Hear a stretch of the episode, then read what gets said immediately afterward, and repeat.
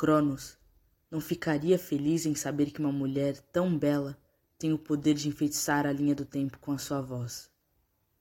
O relógio está cansado de te observar.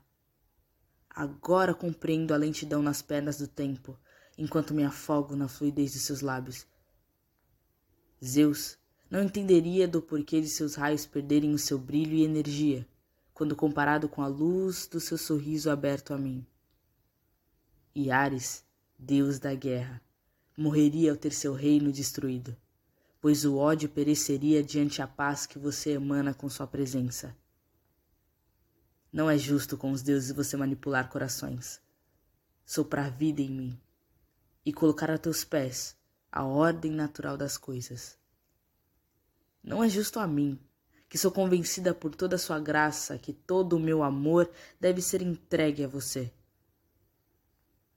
O seu corpo criou a arte antes mesmo de pinturas a óleo entrelaçarem almas mundanas. O teu pensar corteja a ciência, e ela sem escapatória se entrega a ti.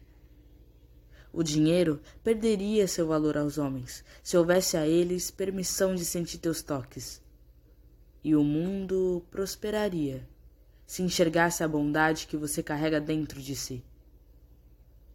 A poesia eu mesma roubei, para dedicar à sua grandeza infinitas linhas de amor, sonetos e mais sonetos escritos em meio ao luar rimas que possam se banhar à beira da praia, até que o sol nasça, beijando com raios a última palavra que meu coração pulsa para te dizer.